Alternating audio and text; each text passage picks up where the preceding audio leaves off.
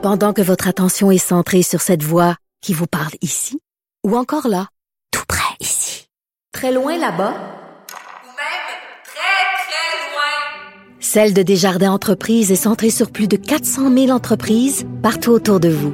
Depuis plus de 120 ans, nos équipes dédiées accompagnent les entrepreneurs d'ici à chaque étape pour qu'ils puissent rester centrés sur ce qui compte, la croissance de leur entreprise.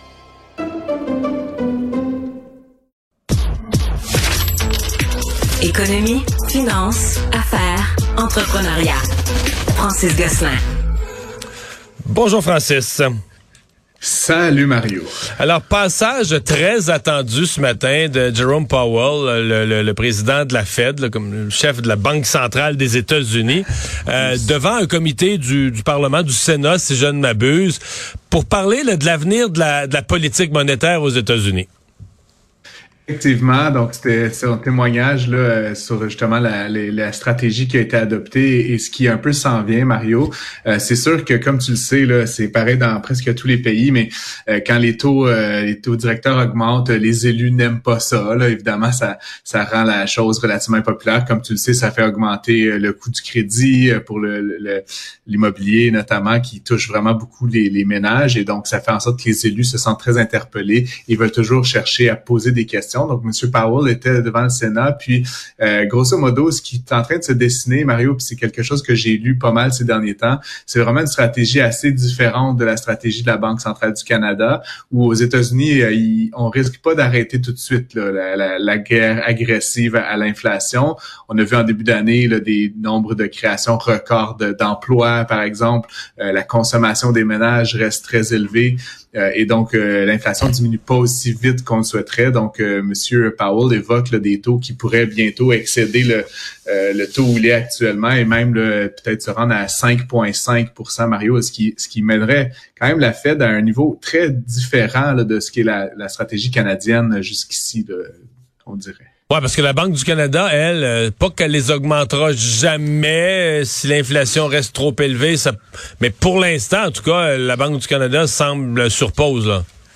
Oui, oui, puis euh, c'est demain, là, d'ailleurs, Mario, là, que en principe, la, Banque centrale du Canada pourrait augmenter, mais selon euh, l'avis d'à peu près 100% des textes et experts que j'ai consultés ces dernières semaines, il n'y aura pas d'augmentation du taux. On a décrété le 25 janvier une pause, puis ça serait un petit peu particulier que tout de suite, la fois d'après, on arrête cette pause. Qui plus est, au Canada, on n'a pas d'indicateur, euh, comment dire, inquiétant. C'est étrange quand même que l'économie étrange. Euh, malgré l'augmentation rapide des taux, c'est étrange que l'économie continue à si bien aller, euh, mais euh, la, la, direction de l'inflation est la bonne. puis c'est intéressant, le sous-gouverneur de la Banque du Canada, Paul Baudry, qui a, qui a estimé en fait que les, Américains pourraient, eux, augmenter jusqu'à peut-être 100 points de base là, par rapport à leur seuil actuel, alors qu'au Canada, il n'est pas exclu que ça n'augmente plus. et donc, il a évoqué, là, puis je le cite, une voie de normalisation légèrement différente. ouais, mais l'effet de ça, euh, l'effet de ça, euh, ça va coûter cher à l'en Floride, là. Ah, si les taux si les taux augmentent aux États-Unis d'un autre point, euh, sans qu'il y ait d'équivalent de, au Canada, le dollar canadien va prendre une sérieuse débarque là. C'est sûr, Mario. Puis, puis euh, de manière euh, assez particulière aussi, hein, si on regarde ça dans l'ensemble, ben, un, le, dollar américain va s'apprécier contre le dollar canadien parce qu'il va être plus intéressant par rapport à, le taux de la rémunération du, capital. Mais l'autre élément qui est quand même un peu paradoxal, Mario, c'est que si on ne suit pas les Américains, ce qui semble se dessiner, euh, les, Américains, eux, vont avoir un dollar plus fort. Donc, ça va être beaucoup plus alléchant pour les Américains d'acheter des biens canadiens, de venir acheter des services au Canada, de faire du tourisme au Canada ce qui va faire en sorte de stimuler notre économie et potentiellement de créer de l'inflation. Donc, c'est comme euh, win-win, lose-lose dans une certaine puis tout ce qu'on achète, ouais, tout ce qu'on importe des États-Unis va nous coûter plus cher, ce qui va nous coûter plus cher. Parce qu'on achète beaucoup en US, en dollars américains, et ça, ça nous coûte plus cher. C'est mm. autre source d'inflation. Donc, euh, euh, mon ami, la Banque du Canada, ben, ouais, ouais, ouais, la Banque du Canada va marcher sur un fil de fer avec tout ça. Là. C'est ça, exact. Mais en tout cas, pour l'instant, ça semble être clair là, au Canada. Puis comme je l'ai dit, on va certainement parler demain, Mario, mais qu'il n'y aura pas d'augmentation euh, à court terme du taux directeur de ce côté-ci de la frontière. Alors qu'aux États-Unis, euh, c'est, on dirait, de plus en plus inévitable que ça se profile vers une hausse euh, du taux directeur, encore une fois. La justice américaine qui vient de bloquer une transaction dans le secteur de l'aviation. Oui, ben tu sais que depuis l'élection de M. Biden, j'en ai parlé quelques fois, notamment dans le cas d'Activision Blizzard, il y a eu des poursuites aussi concernant Google, etc. Là, on parle d'une fusion qui était prévue entre JetBlue et Spirit Airlines, qui sont deux acteurs du domaine de l'aérien, qu'on pourrait dire dans le ce qu'on appelle le low cost, là, Mario. Euh, et essentiellement, les deux entreprises avaient convenu de se, de se fusionner, donc de former une même entreprise. Et euh, la justice américaine, le Department of Justice, a décidé de bloquer la transaction. Donc, ils ont euh, déposer des documents en cours. Euh, ce qu'ils invoquent effectivement, c'est qu'il y a peu de concurrence actuellement sur le marché de l'aérien aux États-Unis, trop peu, disent-ils. Puis euh, en fait, de, de faire fusionner deux joueurs parmi les rares joueurs qui sont là en place, ça risque à, court et moyen terme de faire augmenter euh, les taux, la, tarification en fait du transport aérien. Puis c'est pas évidemment ce que le, département de la justice souhaite.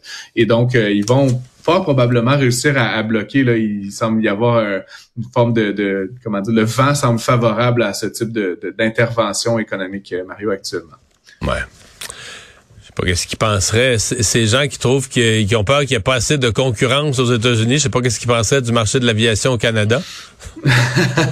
ben, y a, y a-tu d'autres entreprises qu'Air Canada maintenant? Ah, il, y a, Porter euh, qui, euh, ouais, qui va il y a WestJet, il y a Transat.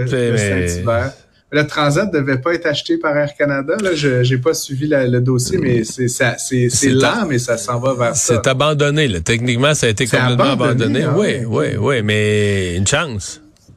Une ah, chance. voilà que c'est toi qui m'informe aujourd'hui, Mario. hey, euh, l'Auto-Québec fait de l'argent? Ouais, ça a l'air ça. Je sais, je sais jamais trop quoi penser quand je dis ça, euh, Mario, que l'Auto-Québec fait de l'argent. Parce que, tu sais, moi, quand on étudiait en, quand j'étudiais en économie, euh, la blague, c'était que la loterie, c'était la taxe pour les gens qui comprenaient pas les mathématiques. Là, c'est comme ah, moi, j'avais un prof, j'avais un prof d'économie du secteur public qui appelait ça, j'étudiais en anglais, a tax on hope. Une taxe sur l'espoir, taxe l'espoir. ouais, ah ben c'est plus poétique que, que la version euh, qui ne comprenait rien. Mais essentiellement, effectivement, c'est c'est une sorte de c'est un jeu dans lequel tout le monde perd, là, sauf euh, l'anecdotique euh, ouais, Il y a 1% qui gagne. Là. Ouais, c'est pas 1%, Mario. ben, qui gagne sur le, oui, sur l'espace d'une vie, là, je pense que c'est 1%, quelque chose du genre. Ouais, ouais. Ah ouais? Mais c'est 99%. Maintenant que c'est un ou euh, les trois quarts d'un, c'est quand même 99% qui gagnent pas. Puis c'est sûr que si tu dis à ces gens-là, l'argent que vous avez mis à la loterie, si vous aviez acheté des, des actions de Apple, ou à toutes les semaines, vous seriez aujourd'hui vous seriez millionnaire. C'est ça, vous seriez millionnaire. ce que vous rêviez là, ce que vous rêviez à 20 ans, vous le seriez à 60 ans millionnaire.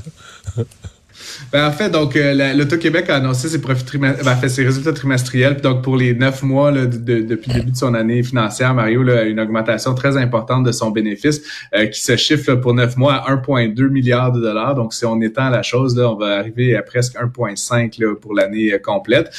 c'est sûr qu'on compare évidemment à l'année dernière et à la précédente qui ont été des très mauvaises années. Les, casinos étaient fermés la moitié de l'année. Les casinos étaient fermés. Les gens étaient peut-être moins dans un mood de, de, de, de spéculation mais ça reste donc euh, les, revenus là, se sont euh, augmentés de manière assez significative. Ce qui est assez frappant, là, c'est euh, casino et maison de jeu, Mario, là, c'est presque un milliard de dollars de, de ventes donc au Canada, au Québec, pardon. Puis il y en a pas tant que ça de ces établissements-là, donc c'est quand même une belle performance. Puis comme tu le sais, là, il est question peut-être d'ouvrir d'autres lieux. Là, on parlait du Centre Bell récemment, donc ça pourrait venir augmenter les revenus chez l'Auto-Québec. Puis évidemment, tout ça est reversé à, l'actionnaire hein, dans dans une certaine mesure, c'est une bonne nouvelle pour M. Girard qui va nous dévoiler euh, son budget euh, dans quelques jours, le 21 mars.